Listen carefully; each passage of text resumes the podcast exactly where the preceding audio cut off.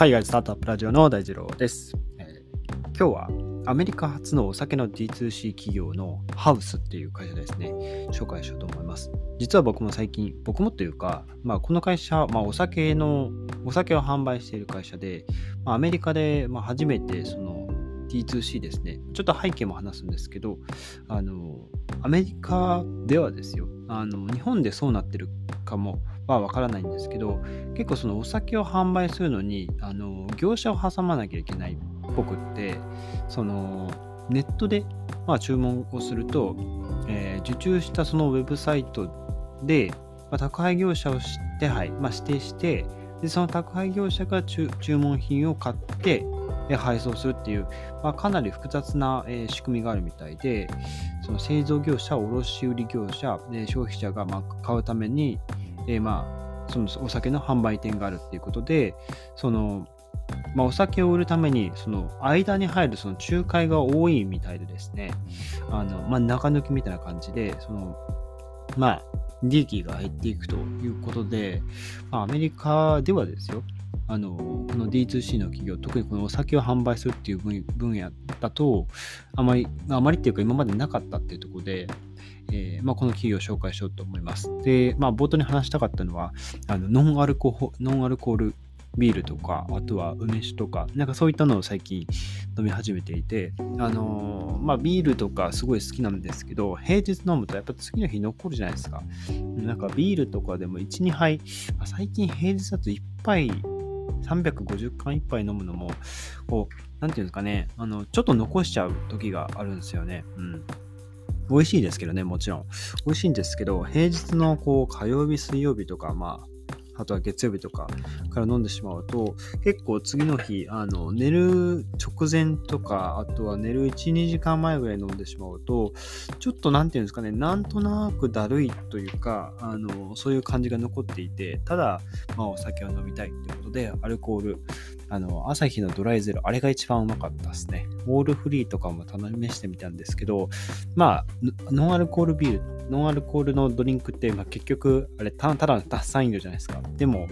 朝日ゼロはすごい美味しかったです。なんか、ホップというか、ビールのちゃんと苦味が感じられて、すごい炭酸飲料なんだけども、まあ、ビールを感じられたっていう、まあ、めっちゃ普通なこと、あの、コールビールのめちゃ普通なことを話してるんですけど、あの、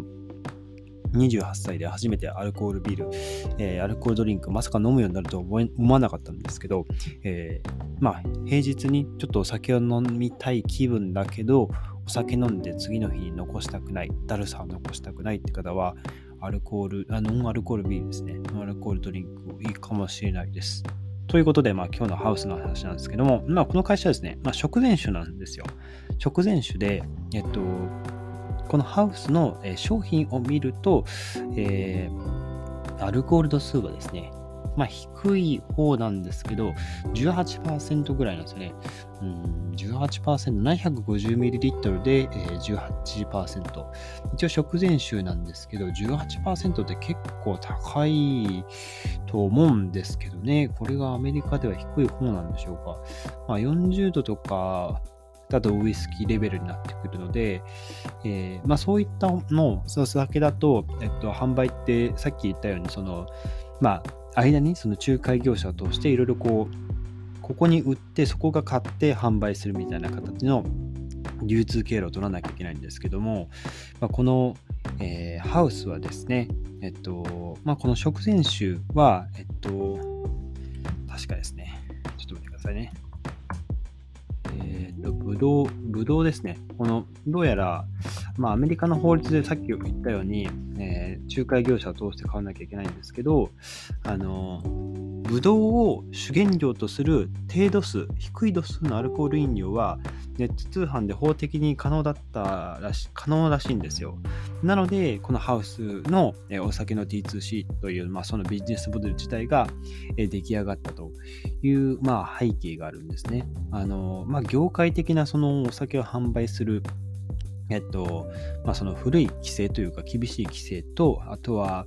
えっと、いわゆるその Z 世代、ミレニア世代の今のニーズですね。あの、あまりアルコールでこう酔っ払いたくないっていう、えー、まあ、文化がある、まあ、広がってきたみたいで、その、まあ、年末には限らず、まあ、そういったこう仕事の飲みとかもそうですけど、まあ、そのまあ酩酊するというか、あの泥酔するというか、あのそんな感じでですね、よあの酔っ払いたくないっていうあの意識、が、えま、Z 世代中心に強まっているみたいで、まあ、このハウスの食前酒、まあ、非常に、まあ、ボトルはすごくおしゃれですよ。あの白い真っ白なボトルにハウスってこうピンクかな赤かなで文字が書かれてるんですけども、うん。えー、ブドウを主原料とした食前酒ですね。まあ甘みとか、えー、苦みが薄くって、割とこう、新鮮なあの天然なこうブドウのブドウから作られていて、えー、まあいろんなこうハーブとかをブレンドしてこうブレンドした蒸留酒であの非常にまあ飲み口が優しいってあの特徴的らしいです。でフレーバー自体は8種類ぐらいあってカンパリ、アペロール、アペロール、何何味なんでしょうね。え、ー、と、あと、グレープフルーツハラペーニョ、レモンラベンダーとか、えー、あとですね、なんちゃらユズとかもありましたね。えっ、と、ホームページちょっと見てるんですけども、うん。えっ、と、なんとかユズ、ジンジャーユズだった。すみません。ジンジャーユズ、 Spiced Cherry、 New Fashioned と、これは何何味なんでしょうね。はい。えー、シトラスフラワー、レモンラベンダー、グレープフルーツ、ハラペーニョか。で、あとは、ポメ、 Pomegranate Rosemary。はい。まあちょっと名前、ローズローズ、あとはローズローズとかもありますね。うん。まあちょっと名前からはど、どんな味かっていうのが、あのちょっと想像はできない感じはありますが、あまあ、ちゃんとあの本公式のホームページには、まあ、こんな味ですよって、まあ、説明は書いてあるので、そこはまあ大丈夫かなと思いますが、まあ、ロックでロックでもソダ割りでもいろんなこう、まあ、カクテルとして、えー、カクテル形式として飲むことができますと。で、実際の販売方法は、まあ、オンラインのみ。今はオンラインのみ。で、基本はサブスクですね。で、会員は、え、月に1本、2本、あとはマックス6本ですね、のコースを選べて 失礼しました。本数によってあの割引が受けられるという、え、仕組みになっています。えフレーバーもですね、えさっき言った、えまあ、8種類ですね、中から自分で選ぶことができて、まあ、サブスクをまあ一時、え停止したりすることもできますし、あと、会費と送料がですね、あの共に無料っていうところで、え、まあ、たまにその限定のフレーバーとかセールとかの案内も、え、やってるみたいです。はい。で、まあそうですね、あのアメリカだけでもですね、今、この市場ですね、アルコールを飲む市場っていうのは、えー、約3兆円ぐらいですね、えー、ありまして、で、その中でですね、えー、まあ、いわゆる Z 世代の人たちは自分たちの、まあ、飲むアルコールに対し対してですね、非常にまあ変化を求めていたと。まあ、あの、まあ、酔っ払い、あまあ、そんなにこう強く酔っ払いたくないっていうところですね。まあ、ここの意識が、まあ、どういう、まあ、その、文化文化というかあの時代背景から出てきたっていうのは、まあ、ちょっとその Z 世代の感覚から出てきたっていうしかないと思うんですけど、うん、今ですねアメリカで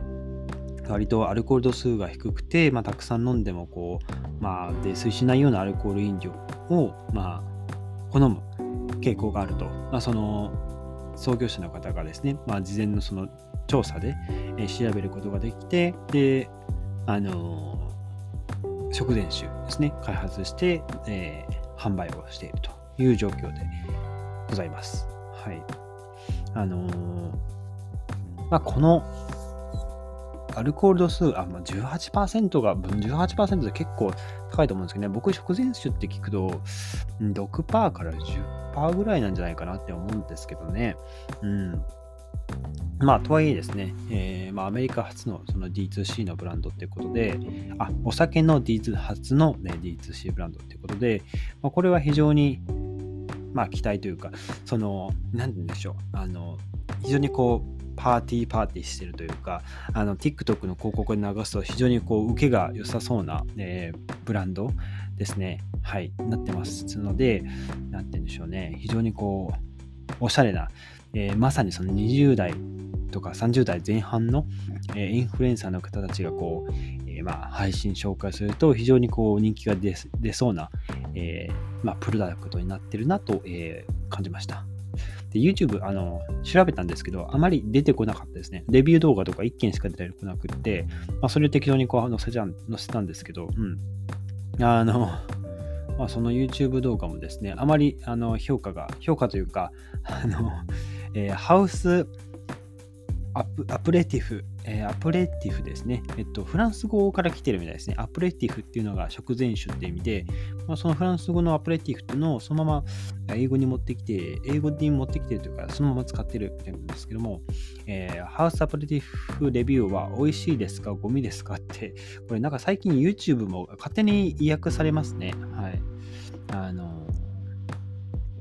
この意訳、訳というか、あの、日本語訳が合ってるのかどうかわかんないですけど、はい。まあ、このちょっと動画しかなかったんで、あの、ちょっと貼ってはみたんですけども、えー、気になる方いたらですね、えー、ぜひチェックをしてみてください。はい。ということで、あの、お酒、ノンアルコールドリンク。あ、そうだ、最近あの、ビアルっていう、あの、あの、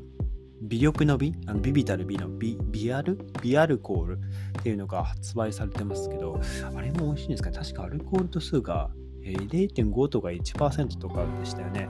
なので、あのー、やっぱりアルコール度数が低いというか、まあ、ノンアルコールとか、あのアルコール度数が低い飲み物っていうのは、えー、なんかブームが、日本でもブームが来てるのかなと、ふと感じまして、なので、まだ僕も28歳ですけど、うん、まあちょっとまだ、ギリギリこう、Z 世代に近いのかなってあの若干感じたんですけどあ、そんなことはないかもしれないので、はい、あの、アルコールビール、うん、ノンアルコールの何かその、